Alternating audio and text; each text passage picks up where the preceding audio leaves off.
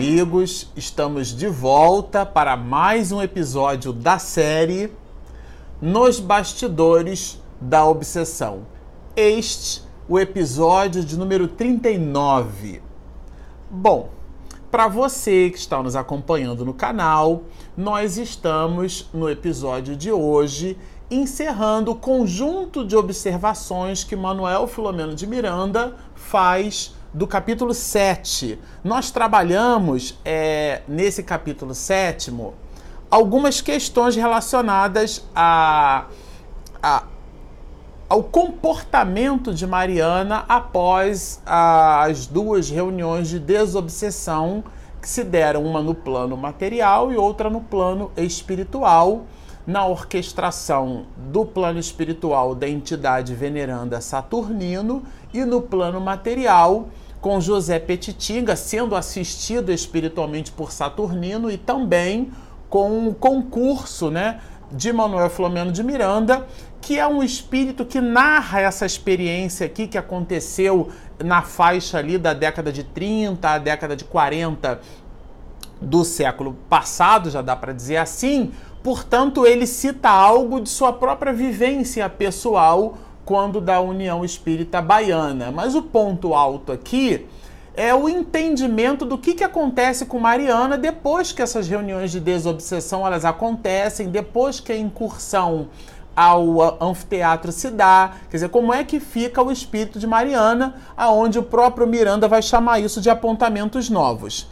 E a gente vai perceber é, que mesmo Mariana é, apresentando um quadro muito grave, que no episódio passado nós terminamos citando a sugestão do médico às questões voltadas, por exemplo, à histeria, né?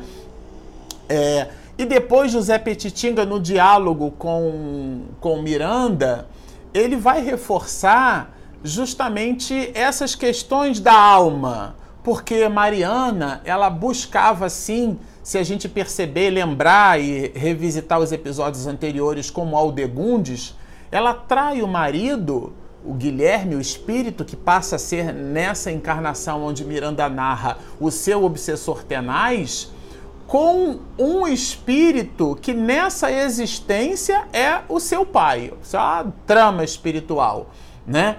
E, mas por quê? Porque ela desejava o amor, porque ela se sentia é, com sede de carinho, com sede de atenção e não tendo no marido aquele conjunto de expectativas que ela buscava receber, ela, no, no afã de encontrar o amor, ela se move por uma paixão.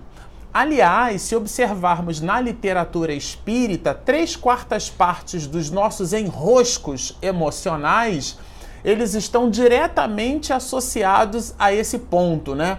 A nossa falta de, de movimentação assertiva nas questões relacionadas ao amor. E com Mariana não foi nada diferente.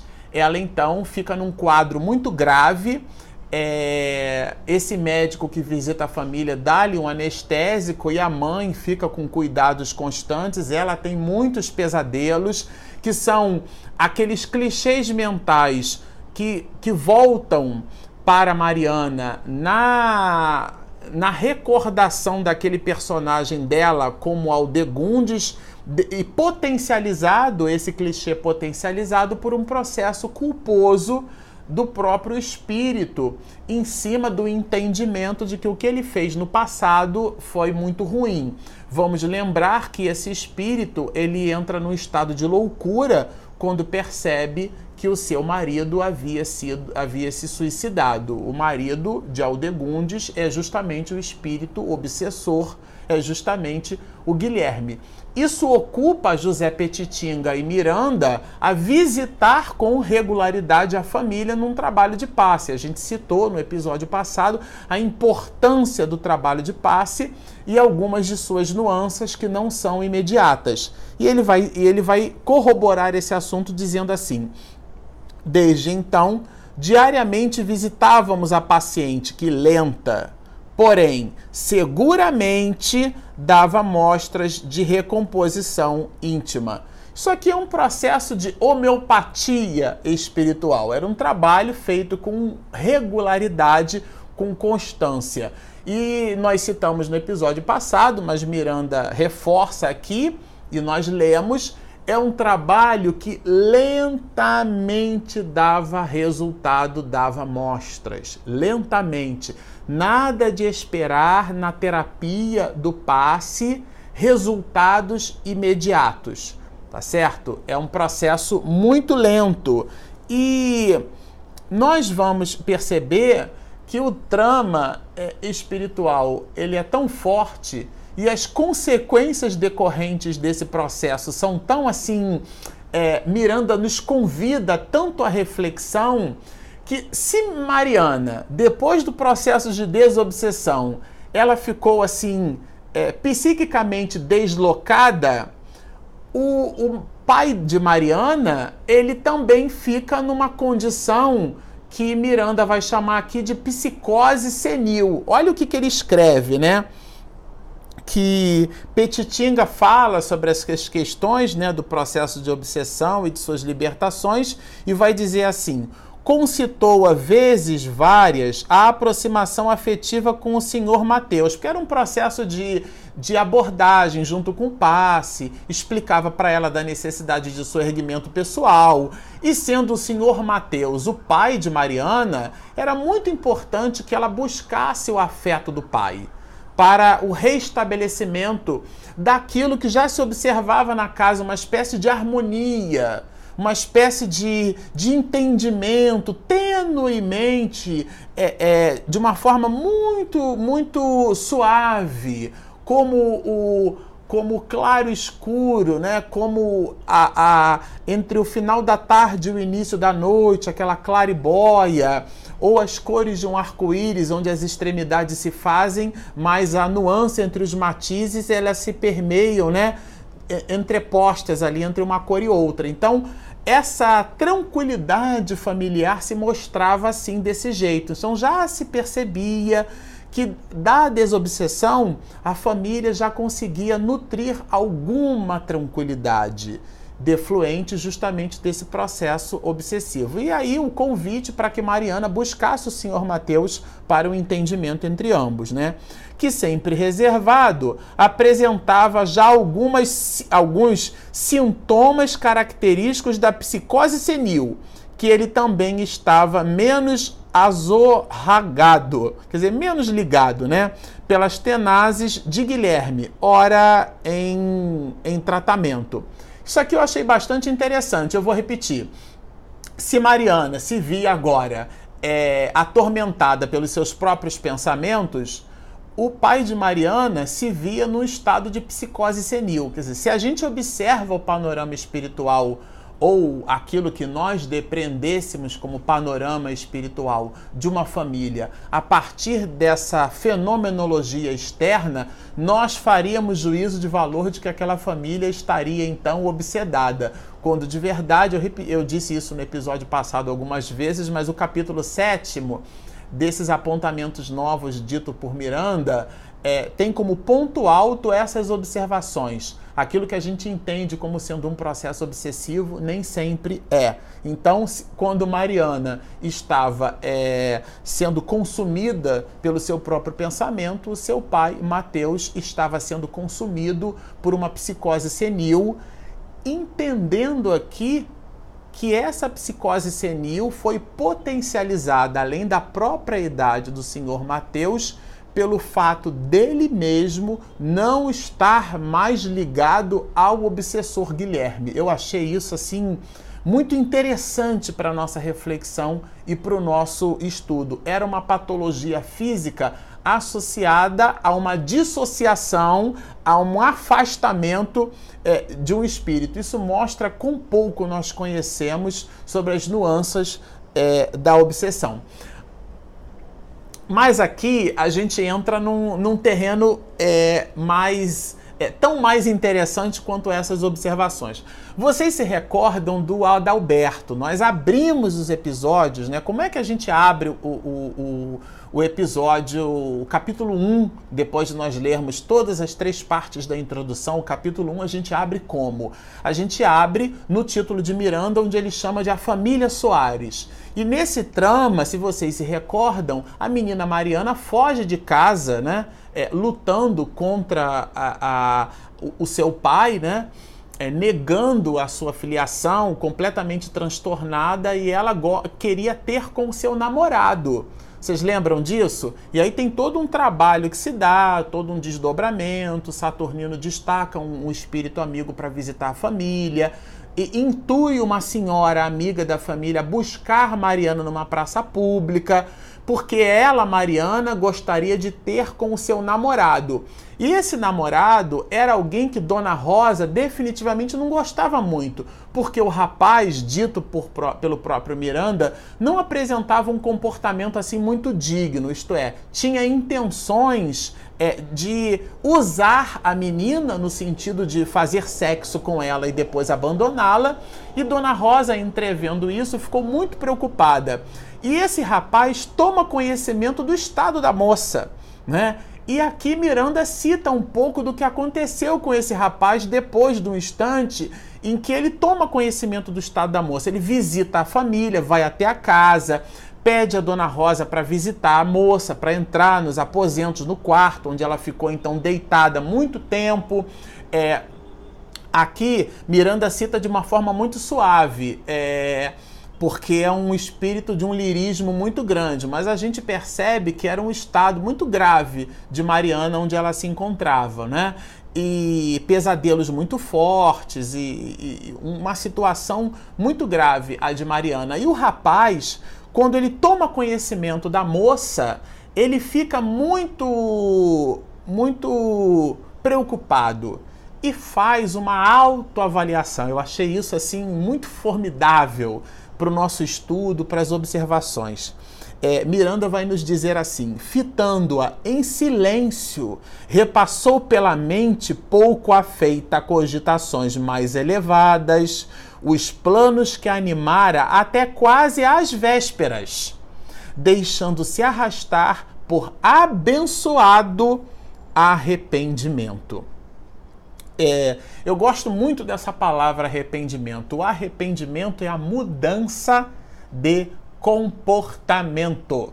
Às vezes a gente diz que a pessoa se arrependeu. Paulo de Tarso arrependeu-se, ele mudou de comportamento, né? Ele saiu de Saulo para Paulo. Ele possuía uma energia, um vigor e canalizou esse vigor para a iniciativa de Cristo na face da terra. Então, o arrependimento é a mudança de comportamento. Ele passa por um período de prostração, ele passa por um período de reflexão, de autoanálise, e depois o arrependimento é o projeto de mudança de comportamento. E foi o que esse rapaz fez. O nome dele é Adalberto, né? É, a gente vai é, ler aqui o que Miranda continuou escrevendo agradecia a Deus, agradecia quem? Ele, Adalberto, o rapaz. Agradecia a Deus sem palavras a enfermidade que o possibilitara de ter ido ao encontro com a jovem. Ou seja, a, era a enfermidade, além de criando um processo cirúrgico espiritualmente falando na própria Mariana, porque ela passou a, a lidar com a própria consciência, porque esses clichês que a perturbavam, esse processo de perturbação, de auto-obsessão, era o resultado de, um, de uma autopunição. E esse mecanismo era um mecanismo de aprendizado, então era dor aprendizado, na perspectiva de Mariana. E na perspectiva de Adalberto, visitar a namorada deu a ele uma condição de reflexão por sobre a vida. E ele passou a mudar o seu panorama. Ele passou então a, a construir uma nova linha de ação. E eu vou ler aqui alguns pontos que promovem esta nova linha de ação. Eu achei delicioso essa parte final da obra, né? É, aqui ele vai falar um pouco de Mariana. Essas crises procedem de visões por parte de Mariana, dos seus perseguidores espirituais. É, é aquilo que nós citamos e vale a pena reforçar. Era a Mariana se valendo de seus próprios clichês mentais e esses clichês mentais dando a ela justamente esse estado de perturbação. E aqui ele vai dizer assim, olha, fixou vigorosamente na sede da memória perispiritual, que mais tarde se imprimiria no cérebro, as cenas dolorosas que vivera no hospício de Harlem. É, eu lembrei no episódio anterior, e vale a pena reforçar nesse, trata-se de um espírito que deixa a sua existência anterior num estado de loucura. E quando ela toma é, recordações da sua existência anterior, o arrobo da loucura é, toma conta desse espírito. E Adalberto, o namorado, visita tudo isso. Ele observa tudo isso. Além é, é, da própria Dona Rosa, a mãe muito zelosa, tomando conta, a filha com sudoreses constantes, aquele cuidado ao leito, José Petitinga visitando a família para dar passos constantes, Miranda também, e ao encontro, vocês vão perceber aqui, eu vou ler alguns trechos, ao encontro de José Petitinga com esse rapaz, com Adalberto. É uma delícia isso, né? É, mas ele vai, é, ele vai ainda explorando essas questões de Mariana, nos dizer o seguinte: na mesma ordem, os erros e os gravames praticados pelo espírito em processo evolutivo são transmitidos ao corpo, que os integra na forma, assinalando nas células os impositivos da própria reparação, que se apresentarem a se apresentarem como limitação frustração, recalque, complexos da personalidade, como outros problemas e enfermidades, que são as mãos da lei divina reajustando o infrator à ordem. Isto é, é um desajuste psíquico, é um desajuste da alma que imprimindo no corpo físico esse desajuste, por isso que o professor Hernani Guimarães Andrade